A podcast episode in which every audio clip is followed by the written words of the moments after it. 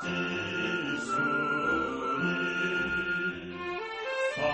岡から直行便で90分、信州松本空港を起点に、信州各地の観光、物産の話題をお送りする、爽やか信州リポートです。リポートは中島理恵さんです。おはようございます。おはようございます。ます今日はですね、うん、この福岡にいながらにして、信州を感じられる、楽しめるイベントが行われますので、ご紹介しようと思います。うんはいえ信州フェア。来週ですね、6月29日火曜日から7月5日月曜日の7日間、岩田屋本店と福岡三越えーで行われるんですね。えっ、と、場所がですね、岩田屋本店の地下2階のフードコレクションと、あのエスカレーター降りたところにバーンとあるとこ？そうあと、福岡三越地下2階食品催事場テイスティーパティオ。あるある広いところ、ええでここの2箇所で行うんですが、この信州フェアを担当なさってます株式会社岩田屋三越食品催事担当の浦郷弘忠さんに、この2箇所分散っていうの、実はね、去年からなんですよと、こんなふうに話を聞かせてくれました。えーまあ、2店舗に分かれての分散の開催をして、まあ、密を避けるというような形のあの対策を取って開催させていただいてます。はいえーやはり、まあ、分散開催で会場もまあ広く取ってますので、まあ普段食品でやれてないその工芸品、えーこういったところもですね、あのー一堂に揃えて、あのお客様にご紹介できればなというふうに考えています。だからコロナ禍だからこその計画だったんですが、結果こう、広々とご案内できるという利点が出まして、岩田屋の方に出てくるのが、いろは堂のおやきと、美味しいよね。美味しいんですよ。であと、基礎漆器、あの結構カトラリー、お箸とかスプーンとかも並ぶよ、あの器も結構来るよって話だったんですそうですか、で、福岡三越の方が、小川の章のおやき、さらに五平餅。で、あと草木染め、それからヴィンテージスワロフスキー、それ？から、あの、まあ、スワロフスキーの、こう、ちょっとあの、昔からある、そんなのまであるの？グッズ、あせかなりにアクセサリーとかね、ブルーでめっちゃ綺麗なのが、まあ、予定として出てくるっていうふうに資料が来てたらしいんで、ちょっとドキドキするんですが、あとさらにバッグなどが出てくるんですよね。で、こうやっると、岩田屋会場にも、三越会場にもおやき屋さんが出てくる。ねこれがなかなか特徴かなと思ったら、でも絶対食べてほしいって浦郷さん言うんですよね。おやきのはしごができるってことかそういうことなんです。こうおっしゃってました。えー両店にそれぞれお焼き屋さんが出ますので、まあ、生地の違い、中の具の違い、あの作り方の違いっていうのを、まあ、なかなか食べ歩きは難しいんですけど、ぜひお持ち帰りいただいて、あのー両店の良さを楽しんでいただきたいなというふうに思ってます。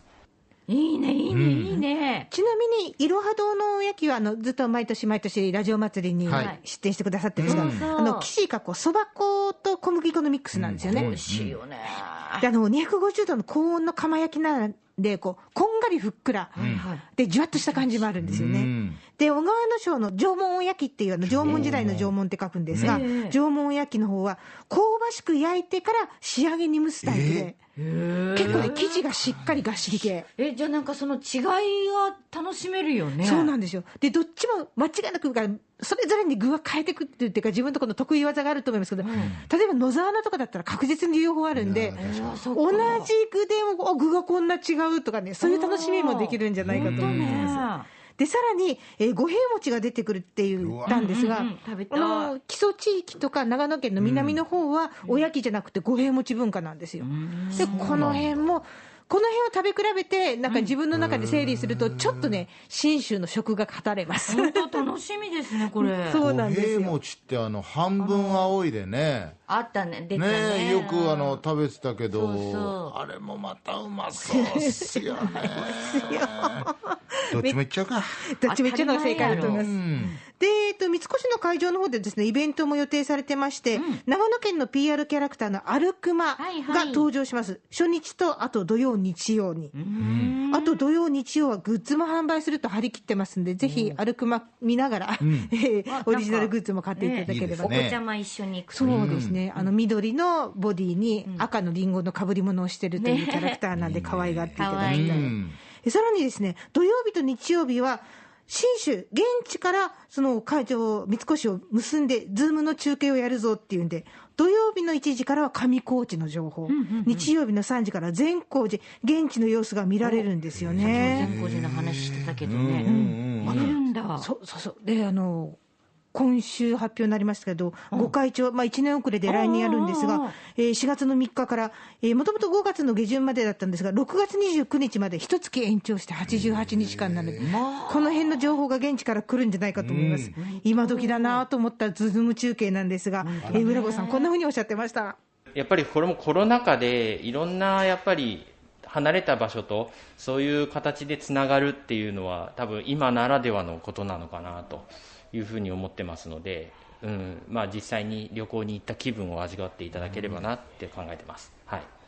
そう。なんか新型コロナウイルスで嫌なこといっぱいあるけどいい面もあるっていうのの一つがこれですよね。確かにそうかも、いろんな工夫をされていったっていうのはありますよね。まあ、でもだんだんとこう旅の準備もできるような世の中になるのかなという期待も込めて、はい。え実はですねこの新州フェアの開催に合わせて、福岡北九州エリアの JTB のお店17店でですね、はい。FDA で行く上高地の旅行、これを制約なさった方にですね、はい。特産品のプレゼントがついてるんですよ。で JA 全農長野の6種類の新州りんごジュース。えーいいな。これめっちゃいいんですよ。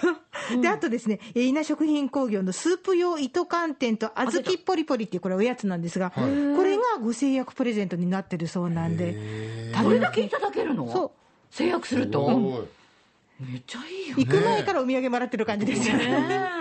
ぜひあの旅の計画するときにこれも加えていただきたいなと思います。新州の旅の玄関口は新州松本空港です。福岡空港から FDA 富士ドリームエアラインズの直行便が90分で1日2往復結んでます。はーい爽やか新州リポート中島理恵さんでした